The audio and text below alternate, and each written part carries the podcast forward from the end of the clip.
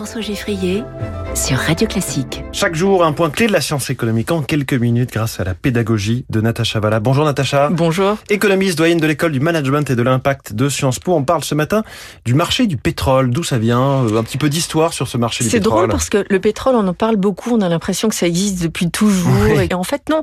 Le pétrole, ça devient une source d'énergie incontournable, forcément, avec la révolution industrielle. Donc, c'est il y a 150 ans. Ça fait pas si longtemps que ça. Et on se rend compte qu'aujourd'hui, les marchés du pétrole, je dis les marchés du pétrole parce qu'il y a les marchés d'échange euh, spot aujourd'hui, les marchés futurs et les marchés euh, de, de, de, de, dérivés. Donc les marchés sont très très sophistiqués. Ils se sont construits finalement étape par étape depuis la fin du 19e siècle. Les premiers forages du pétrole, c'était en, en 1857 en Allemagne. On a ensuite eu des, quand on regarde les Lucky Luke, etc. Il y a eu l'Alberta, la Californie, euh, la Transylvanie, la Pologne, l'Azerbaïdjan. Euh, et puis ensuite, on a évidemment les États-Unis qui commencent à accumuler des actifs et faire en sorte que euh, ce soit utilisé de façon un peu plus, de plus en plus diffuse dans l'économie. Ça a été une source d'énergie pour l'éclairage pendant longtemps. Mmh. Et, et, puis après, on a eu évidemment depuis récemment une diversification des sources, des sources d'énergie. Ça reste aujourd'hui pour les transports une, une source d'énergie ouais, assez incontournable. de l'économie des transports. Complètement, complètement. Et on a encore malgré tout, et je pense que la crise en Ukraine nous a montré que en tant que chauffage et donc en tant que source énergétique de, de production de, de, chaleur, ça a une importance forte pour certaines économies, dont l'Allemagne est, est l'exemple emblématique, mais que pour changer ça, ça demande des investissements d'infrastructures telles mmh. qui peuvent pas être faits du jour au lendemain. Donc on ne sort pas du, du choc, hein. on, on ouais. ne sort pas du pétrole comme ça aussi facilement. Alors comment se forment les prix du pétrole? Il y a plusieurs facteurs. C'est comme comme tout marché. Il y a bien évidemment l'offre et la demande, donc l'évolution de la conjoncture. Euh, il y a aussi des facteurs qui sont plus spécifiques au pétrole, aux matières premières de façon générale, mais au pétrole en particulier.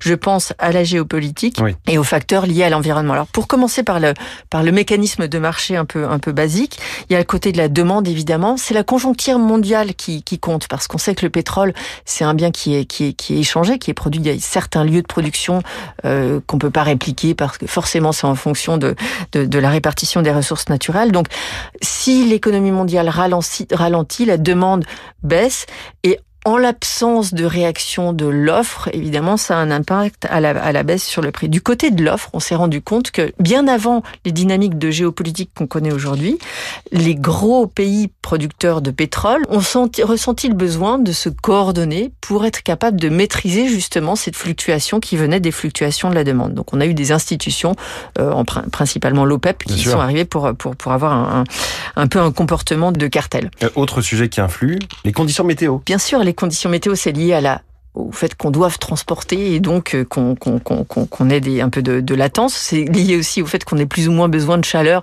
en fonction de, euh, des hivers froids euh, ou, ou, ou, des étés chauds.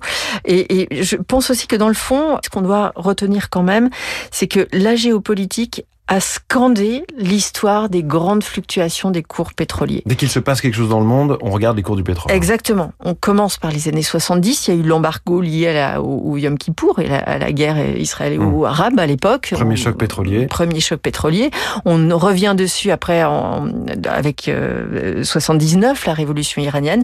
Ensuite, la guerre Iran-Irak, les années 80. Donc, on a régulièrement euh, guerre du Golfe dans les années mmh. 90. Donc, régulièrement ces phénomènes. Et on a une, une sorte d'amplification des cycles où on partait d'un pétrole qui était à 30 dollars, qui passait à 40, éventuellement 50, puis après on a franchi le cap des 100 dollars dans les années 2008-2010. On pensait jamais qu'on arriverait à ce niveau-là, et puis aujourd'hui 130 dollars, c'est du déjà vu, oui. et ce sera encore vu dans le futur.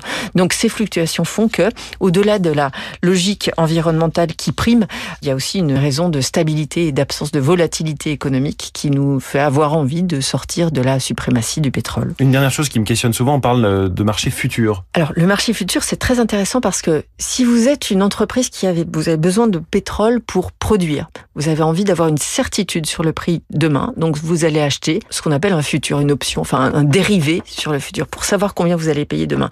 Vous avez une bonne raison pour le faire.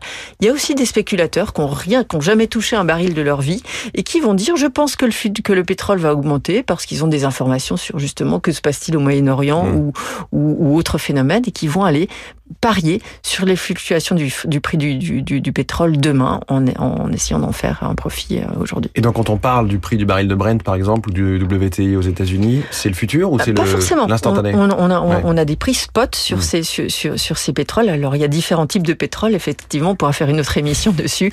Le WTI, l'Arabian le, Light, le, le, Brent qui diffèrent selon leur mode de raffinage et puis, le, et puis leur euh, lieu de production géographique. Un petit baril de pétrole euh, pour votre petit déjeuner ce matin dans les classiques de l'économie. Merci beaucoup, Natacha.